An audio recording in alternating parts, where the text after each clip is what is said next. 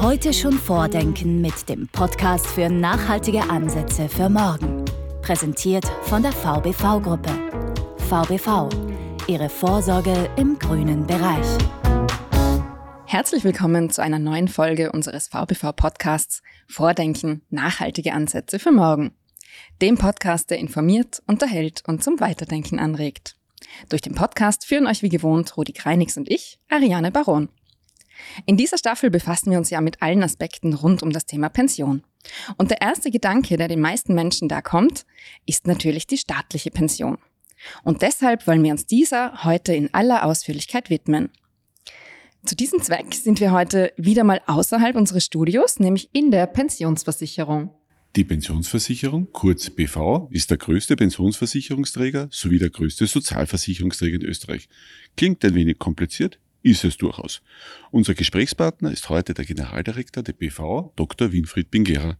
Danke, dass wir heute hier bei Ihnen zu Gast sein dürfen, Herr Dr. Bingera. Danke für die Einladung. Sehr gerne. Herr Dr. Bingera, fangen wir gleich an. Was macht denn die Pensionsversicherung alles? Da geht es ja nicht nur um klassisches Pensionsauszahlen. Ich habe gesehen, Sie haben da jede Menge unterschiedlicher Produkte. Was sind denn Ihre Kerntätigkeiten? Naja, die Kerntätigkeit ist natürlich schon das Pensionsauszahlen. Das ist auch unsere wichtigste Tätigkeit. Äh, wir haben doch ungefähr fast zwei Millionen Menschen, die davon abhängen, dass wir pünktlich und richtig auszahlen. Äh, also das würde ich schon als unsere Hauptaufgabe sehen. Aber natürlich ganz viele Dinge, die rundherum gelagert sind, wie zum Beispiel Gesundheitsvorsorge, wenn es darum geht, die Arbeitsfähigkeit zu erhalten, die gesamten Rehabilitationsmaßnahmen in Österreich. Also wenn jemand sagt so landläufig, ich gehe auf Kur oder Reha, dann läuft das über uns. Äh, wir haben natürlich auch äh, neben der Pension, der Eigenpension, der Alterspension auch vor allem die ganzen Witwen- und Waisenversorgungen äh, zu, abzuwickeln, haben dann, äh, wenn es einmal wirklich schlimmer wird, auch die Pflegegelder zu administrieren. Also Sie sehen, es ist schon ein sehr breiter Blumenstrauß, den wir haben. Apropos nachgeschaut, also Pensio kommt vom, also Pension kommt vom lateinischen Pensio, also regelmäßige Ruhezahlung. Ruhezahlung klingt heutzutage auch gar nicht mehr so attraktiv. Es gibt bei Ihnen unterschiedlichste Pensionen. Die Alterspension, Korridorpension habe ich gesehen, Schwerarbeiterpension, die Invaliditätspension bzw. Berufsunfähigkeitspension. Dann haben Sie schon angesprochen Witwen, Witwerpension und Waisenpension. Was ist da jetzt das Größte von dem? Und sind die alle sehr ähnlich oder gibt es da doch größere Unterschiede? Ja, die sind sehr, sehr unterschiedlich, weil äh, erlauben Sie mir trotzdem einen ganz kurzen Exkurs. Woher kommt denn diese Pension? Die Pension, die halt im restlichen Europa oder im restlichen deutschsprachigen Raum eigentlich immer Rente heißt. Äh, in Österreich heißt sie halt Pension. Aber das äh, war ja im Wesentlichen eine pauschalierte Bezahlung eines Entgelts im Alter, wenn ich nicht mehr arbeiten kann. Also es ist eigentlich, der Ursprung ist eine Berufsunfähigkeit, die man dann irgendwann gesagt hat, naja, ab einem gewissen Alter kannst du nicht mehr, dann bist du pauschal berufsunfähig. So. Und aus dem heraus hat sich dann das gesamte Pensionssystem entwickelt in der ganzen Vielfältigkeit. Der ist natürlich der größte, der, die größte Zahl. Wir haben im, im Jahr ungefähr an Neuzugängen, so 120, 125.000 Neuzugänge. Und das sind die meisten natürlich Alterspensionen. Das ist schon klar, aber die sind auch wieder aufgefächert. Da gibt es jene Alterspensionen, die wegen langer Versicherungsdauer vielleicht ein bisschen früher gehen. Dann gibt es die, die zum Regelpensionsalter gibt. Dann gibt es welche, die über das Regelpensionsalter hinaus arbeiten. Aber dann hat man halt auch über die Jahre versucht, besondere Lebensumstände besonders zu berücksichtigen. Äh, Stichwort Schwerarbeiterpension, wo man gesagt hat, wenn du zumindest zehn Jahre, 20 Jahre vor deinem Stichtag schwer gearbeitet hast, dann sollst du auch begünstigt mit weniger Abschlägen früher in Pension gehen können. Also wir haben sehr verschiedene Zugänge. Im Großen und Ganzen hängt aber immer alles am Alter, außer bei Berufsunfähigkeit und Invalidität. Berufsunfähigkeit und Invalidität kann jeden treffen. Kann, das kann auch den Lehrling treffen. Das ist dann immer besonders tragisch empfunden, weil es natürlich ein junges Leben ist. Aber die große Zahl der Berufsunfähigkeiten haben wir natürlich immer so zwischen 50 und dem 60. Lebensjahr. Da ist die große Zahl derer, die dann sagen, auch zum Beispiel im Arbeiterbereich halt Bandscheibenprobleme, Herzinfarkte, was auch immer, die halt dann eine weitere Verbleib im Erwerbsleben unmöglich machen. Und dann gibt's daneben halt noch die Witwenversorgung, Witwenversorgung, Waisenversorgung. Altersteilzeit ist eine ganz eine eigene Geschichte. Da gibt es zwei Varianten, die geblockte, die Gott sei Dank eh immer weniger nachgefragt wird. Und dort, wo man halt dann sagt, ich gehe noch in der, bin noch erwerbstätig, aber nur noch teilweise erwerbstätig. Äh, das ist die Altersteilzeit, die wird auch gemeinsam administriert mit dem AMS. Apropos, Sie haben es gerade angesprochen, ähm, die, die äh, Pensionsantritt. In welchem Alter geht man denn jetzt, und zwar nicht theoretisch, sondern praktisch in Österreich in Pension? Äh, das ist ja noch immer unterschiedlich zwischen Männern und Frauen. Wir haben ein Durchschnittsalter bei den Männern das jetzt bei äh, fast 62 liegt, 61,9, wobei die Invalidität halt bei, bei knapp über 55 liegt und die Alterspension bei 63, das gibt ihm dann diesen Mischsatz von 62. Äh, bei den Frauen sind wir de facto bei 60 wobei die Invalidität äh, dort knapp über 50 beginnt und halt die Alterspension lustigerweise im Durchschnitt sogar ein bisschen über 60 liegt, was vor allem daran liegt, dass wir jetzt noch sehr viele Zugänge haben von Frauen, die sehr lange bei den Kindern meistens bei Kindern zu Hause waren oder sehr lange Erwerbsunterbrechungen hatten und die oft die Mindestversicherungszeit von den 180 Monaten erst dadurch zusammenbringen, dass sie über das 60. Lebensjahr hinaus arbeiten. Aber im Großen und Ganzen muss man diese ganzen Zahlen mit diesen Durchschnitts immer etwas mit Vorsicht genießen. Warum? Wir haben ja verschiedene Formen äh, der Berufsunfähigkeit immer gehabt. Da war ja früher die befristete Berufsunfähigkeitspension. Die hat man ja jetzt äh, äh, durch eine, eine Leistung, die zwar auch die Pensionsversicherung äh, bringt, aber im Endeffekt über die, die Krankenversicherung administriert wird, äh, hat man jetzt äh, auch hier versucht, die Leute dahingehend zu sagen, ähm, Reha-Geld, wir reden vom Reha-Geld, äh, du bist nicht dauerhaft in Pension, äh, sondern du gehst jetzt einmal in eine Rehabilitationsphase, die kann auch mehrere Jahre dauern, wo man Leuten, die oder Menschen, die äh, wieder eine Chance auf Genesung haben, wieder eine Chance auf Arbeiten haben, halt versucht, über eine Reha-Geldgewährung wieder in den Job zurückzubringen. Das verzieht natürlich auch äh, die statistischen Antrittsalter, weil diese nicht aufscheinen in dieser Statistik. Das heißt, man muss da auch mit, mit Vorsicht genießen. Also äh, unser Durchschnittsalter wird wahrscheinlich realistisch nicht bei den 61 sind, die wir jetzt uns glauben, dass wir haben. Mhm. Gehen sollte man an und für sich mit 65. Bei den Frauen wird es gerade angeglichen. Wie lange dauert das noch bis ganz Bis 2033. Und dann hätten, und, beide, und dann Geschlechter hätten beide Geschlechter den gleichen äh, 65 Jahre Sollstichtag. Mhm. Rechnen Sie mit weiteren Steigerungen? Wir haben gerade mit Walter Riester gesprochen, in Deutschland ist schon Plan 67. Naja, die haben ja schon zum Großteil, also das ist immer so eine, so eine, so eine, so ein 67 Jahr, aber mit Ausnahmen. Äh, wir haben äh, in einigen Ländern, wo schon 67 eine Weile umgesetzt ist, wie zum Beispiel äh, Norwegen, wo die Diskussion geht über 67 hinaus. Also wir haben eigentlich europaweit so ziemlich die Richtung 67, die dorthin geht. Aber das ist eine rein politische Frage, die betrifft uns rein in der Administration. Sie setzen es dann um. Ja, jetzt würde ich kurz sagen, bevor wir zu unserem großen, ich nenne es jetzt mal Service-Block kommen, wo wir dann erklären, wie geht man denn eigentlich in Pension und was gibt es da zu beachten, würde mich jetzt noch kurz interessieren, Sie haben ganz zu Beginn auch das Thema Gesundheitsvorsorge angesprochen. Ja. Und äh, bei uns zu Gast, ich glaube, es war ebenso der Herr Badelt. Und der Herr Badelt hat gesprochen vom niederländischen Pension, äh, Pensionssystem und hat uns da erklärt, dass die Gesundheitsvorsorge einfach stärker ausgebaut ist und dass man sich ab einem gewissen Alter anschaut, solltest du deinen Job wechseln, also würde vielleicht was anderes besser zu dir passen, zu deinem Gesundheitszustand passen. Gibt es diese Entwicklung auch in Österreich? Wäre das ein guter Trend? es wäre sicher ein guter Trend, wenn es schon ein Trend wäre.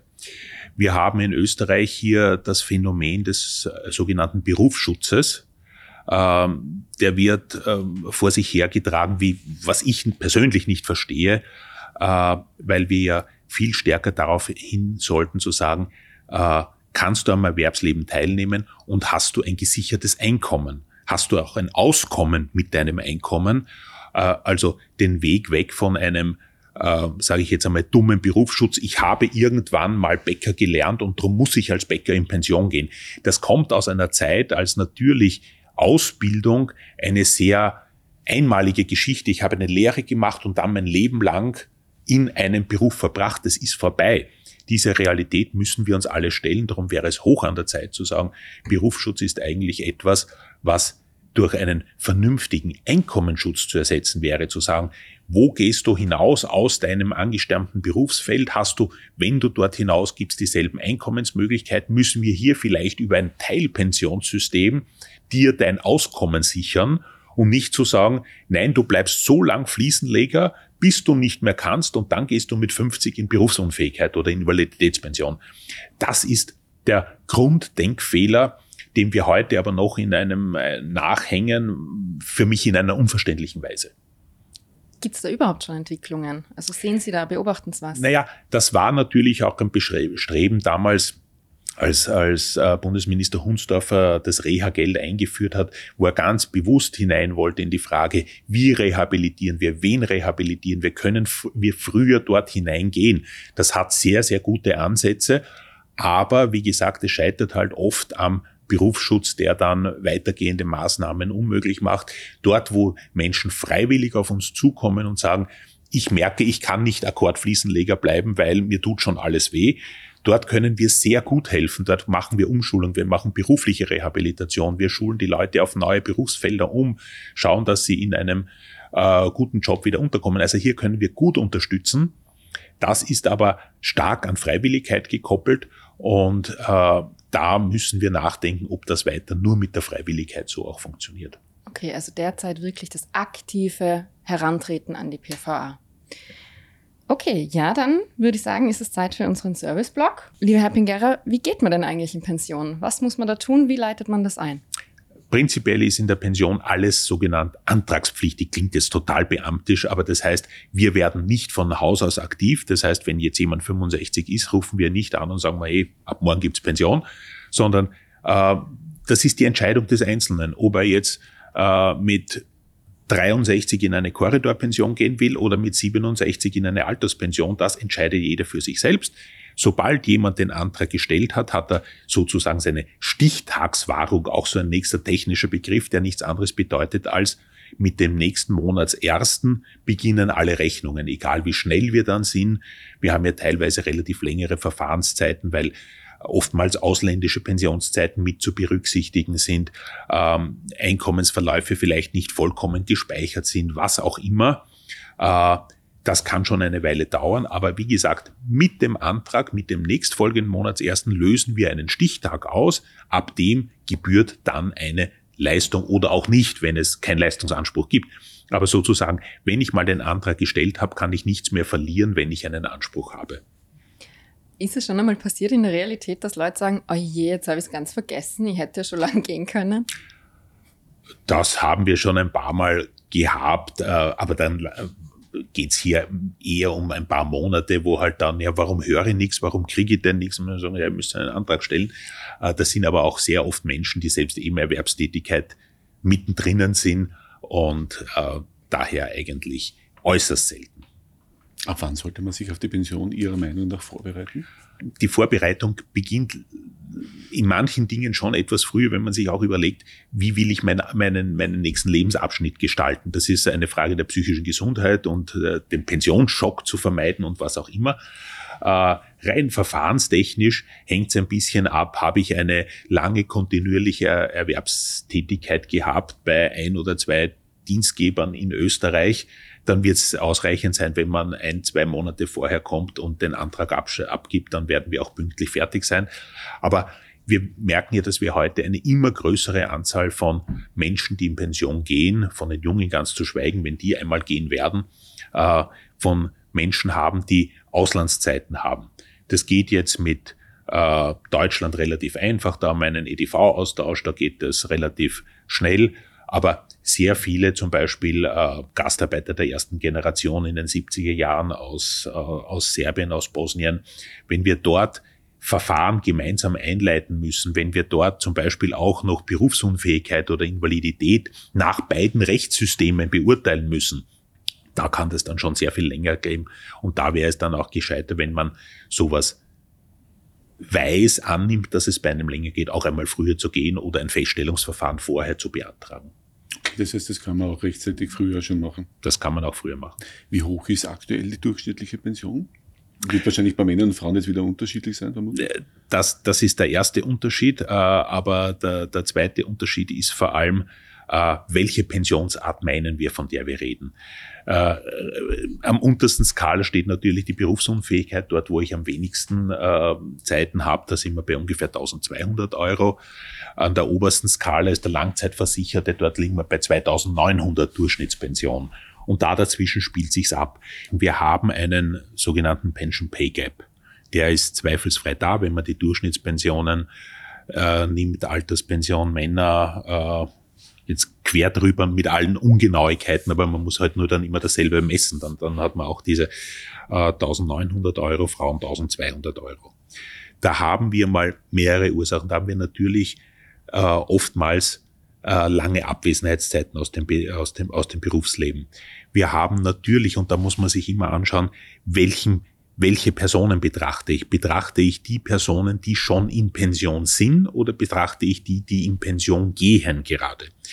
Wenn Sie sagen, wir sind im Schnitt 20 Jahre in Pension, ist die heute 80-jährige Pensionistin in einer Zeit erwerbstätig gewesen, wo es natürlich noch ganz andere Ausbildungsmöglichkeiten für Frauen gab, viel schlechtere, wo viel länger beim Kind zu Hause geblieben äh, wurde, weil keine Möglichkeit der Kinderbetreuung bestanden hat, wo auch vielleicht das Weltbild, das eheliche Weltbild so war, die Frau bleibt dann lang zu Hause oder ist nur noch Teilzeit.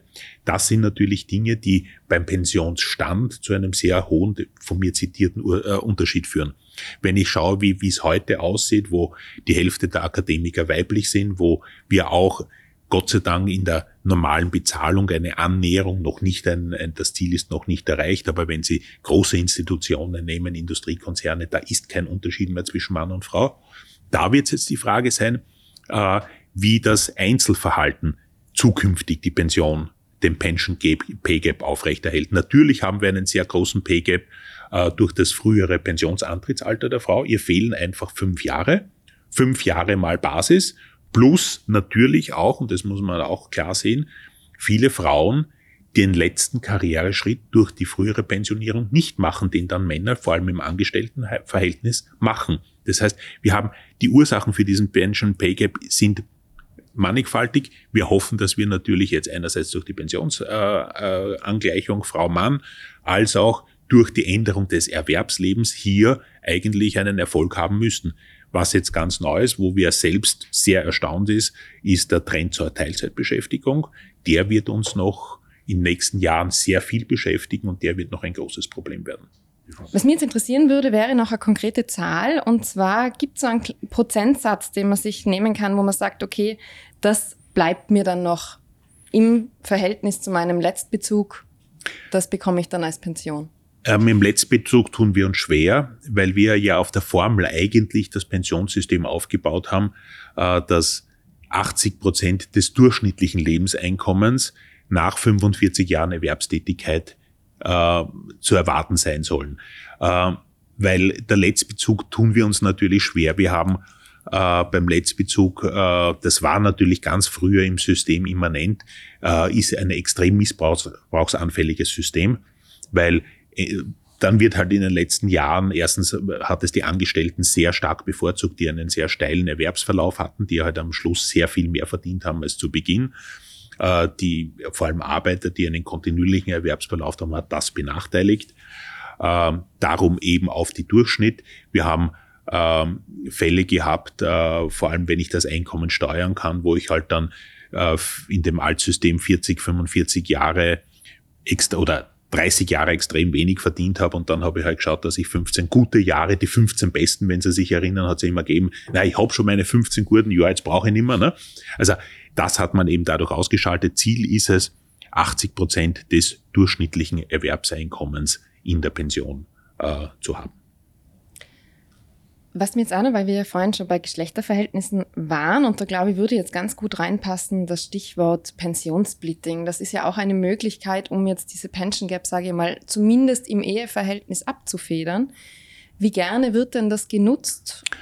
Äh, es wird stärker genutzt als früher, um es vorsichtig zu sagen. Das heißt, wir haben natürlich auch durch die Diskussion des Splittings, es, es steht ja im Regierungsübereinkommen, dass eigentlich ein automatisches Splitting mit einer Opt-out-Regelung kommen soll. Äh, es ist jetzt damit stärker ins Bewusstsein ge, äh, gekommen Und ja, wir haben jetzt im letzten Jahr ungefähr 1000 Fälle gehabt, äh, die ein Splitting gemacht haben. Man kann ja bis zum siebten Lebensjahr des Kindes also entscheiden muss man sich bis zum zehnten Lebensjahr, aber bis zum siebten Lebensjahr des Kindes kann man bis zu 50 Prozent des Einkommens, jetzt untechnisch gesprochen, dem Partner übertragen, was, wenn es um die Pensionsbezüge oder den Erwerb von Pensionsansprüchen geht. Das heißt, man kann hier Phasen eines geringeren Verdienstes etwas ausgleichen. Es ist allerdings jeden Fall zu raten, hier auch eine entsprechende Beratung äh, sich zu holen, weil so, ein, so ein Schritt äh, hat natürlich immer auf beide Einfluss. Und da muss man dann ganz genau schauen, welche Auswirkungen hat es, wenn ich einen Betrag übertrage, habe ich dann einen, einen ähnlichen Anspruch, zumindest in der Pension, der, der dann herauskommt. Okay, und jetzt auch ein spannender Fakt, das heißt, man muss das quasi in diesem Lebensabschnitt machen. Weil, also wenn ich jetzt von mir ausgehen würde, ich würde dann kurz vor meiner Pension, würde ich darüber nachdenken, dann sehe oh je, das ist jetzt aber doch nicht so toll und rosig. Ja. Na, können wir nicht bitte splitten? Äh, das war die Altregelung in Deutschland. Da konnte man noch knapp vor der Pension sagen, und ich übertrage dir äh, so und so viel. Man muss das natürlich auch äh, unter, vor dem Hintergrund sagen, das setzt natürlich immer voraus, man hat sich nicht scheiden lassen, man hat sozusagen das das ist ein bisschen unfair auch für die Frau, wenn man das so macht, weil im Endeffekt heißt nichts anderes, als der Mann schaut sich's an, ob es bis zur Pension heute und dann splittet er.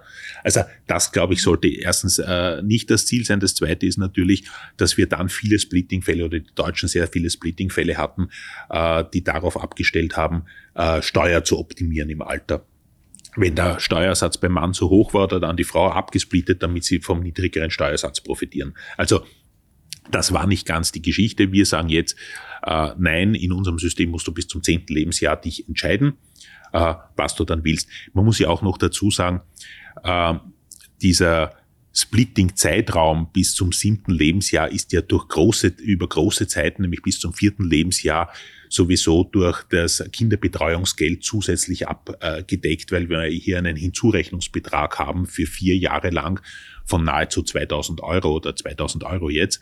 Das heißt, in dieser Zeit sowieso schon eigentlich Pensionsnachteile kaum zu erwarten sind. Das ist das Medianeinkommen, das wir sowieso dazu rechnen, obwohl keine Beiträge fließen.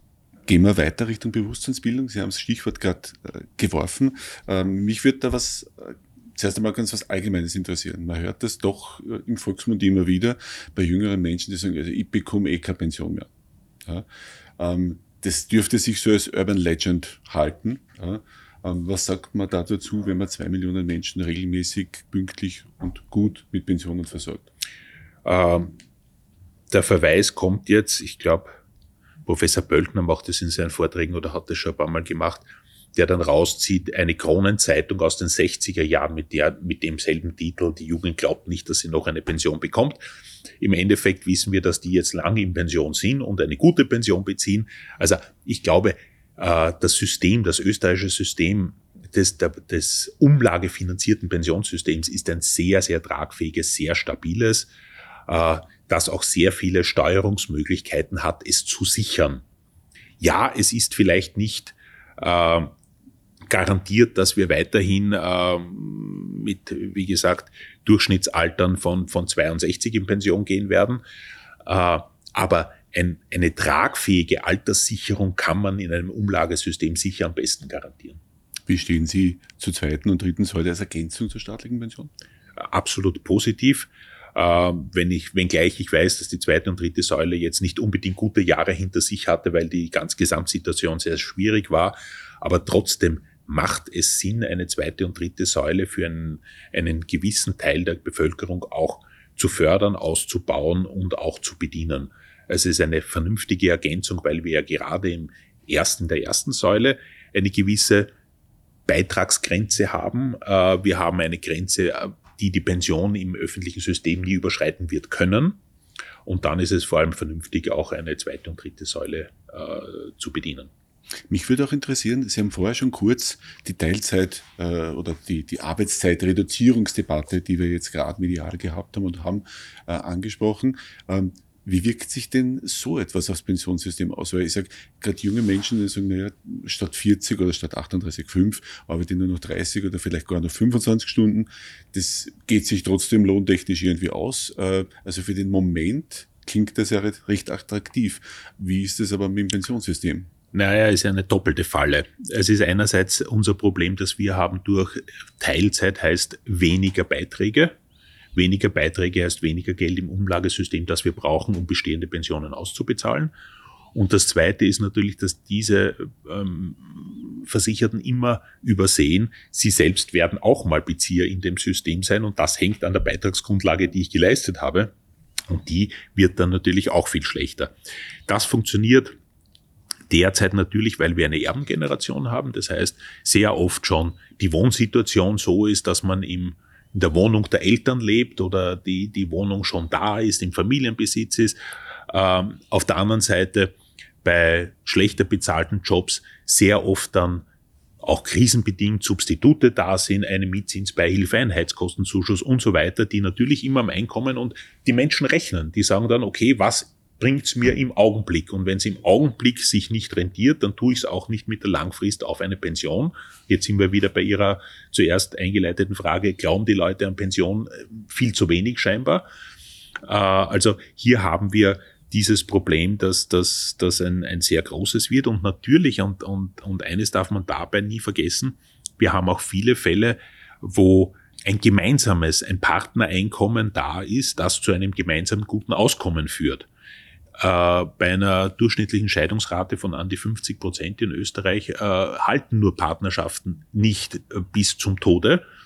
Äh, und da haben wir dann halt oft das Problem, dass wir bei der um beim klassischen Bild zu bleiben, Teilzeitbeschäftigten Ehefrau, wenn dann die Scheidung da ist, plötzlich wirklich existenzielle Probleme eintreten und dann ein Leben mit der, in der Ausgleichszulage zu führen, ist sicher kein schönes Leben. Das heißt, um noch einmal ein bisschen zur Frage zurückzukommen, die Teilzeit- oder Arbeitszeitreduzierungsdiskussion momentan müsste unbedingt auch mitdiskutieren, wie gehen wir mit dem Pensionssystem um. Absolut, ja. Und, und vor allem, wir müssen aufpassen, weil wir natürlich durch eine gewisse Gleichgültigkeit dieser Personen dazu führt, äh, einerseits natürlich in eine akute Finanzierungsproblematik zu geraten, aber vor allem langfrist Ausgleichszulagenempfänger produzieren. Das heißt, Menschen, die dann wieder von öffentlichen Geldern, von zusätzlichen öffentlichen Geldern äh, alimentiert werden müssen im Alter. Ich würde jetzt gerne noch mit Ihnen den, sagen wir mal, umgekehrten Fall besprechen, nämlich was, was passiert denn eigentlich, wenn ich gern länger arbeiten würde, wenn ich gern über das Regelpensionsalter hinaus arbeiten möchte? Wir haben schon einmal ähm, die, die, die Erklärung gehabt, dass sich das systemisch noch gar nicht so rentiert. Wie stehen denn Sie da dazu? Naja, es rentiert sich schon systemisch, setzt natürlich voraus, dass ich eine gewisse körperliche Gesundheit habe. Ähm, und dann ist es natürlich äh, einerseits mit der Möglichkeit, Tätigkeit neben dem Pensionsbezug zu haben. Gibt es gar nicht so wenig. Es sind ungefähr 30.000 Menschen, die das äh, noch immer machen. Also die, die wir sehen, weil sie Beiträge einzahlen und dadurch, dass sie Beiträge einzahlen, auch eine regelmäßig höhere Pension bekommen. Und dann gibt es jene, die sagen, wir schieben den Pensionsantritt hinaus und das ist durchaus eine lukrative Möglichkeit, auch am Ende des Lebens noch einmal die Pension zu pushen. Wenn ich vielleicht, warum auch immer, in der, meiner Erwerbskarriere Lücken habe, wenn ich ähm, feststelle, na, die Pension ist nicht so toll, ich habe die Möglichkeit, immerhin durch drei Jahre länger arbeiten, allein schon durch die Bonifikation von 4,2 Prozent pro Jahr, äh, fast 13 Prozent mehr Pension zu kriegen durch drei Jahre länger arbeiten. Zusätzlich bekomme ich ja noch die Sockelung dazu. Also ich kann wirklich meinen, meinen Pensionsbezug sehr kräftig erhöhen, wenn ich länger arbeite. Gibt es auch irgendwelche Grenzen, die man berücksichtigen muss? Äh, nicht, dass man dann also zum Beispiel weniger Pension bekommt, weil man zu viel dazu verdient, oder gibt es solche Regelungen nicht? Äh, Kürzungen in der Pension können nur dann vorkommen, wenn Sie einen vorzeitigen Pensionsantritt haben. Wenn Sie zum Beispiel sagen, ich gehe in eine Korridorpension mit 63 und dann gehe ich aber sofort wieder arbeiten, dann kommt es zu Kürzungen, weil ja das eigentlich der Ausnahmezustand ist. Der sollte ja nicht sein. Da gibt es ja meistens irgendeinen Grund, warum Sie mit 63 gehen. Oder eine Berufsunfähigkeitspension. Das sind solche Dinge, wo es dann zu Kürzungen kommt.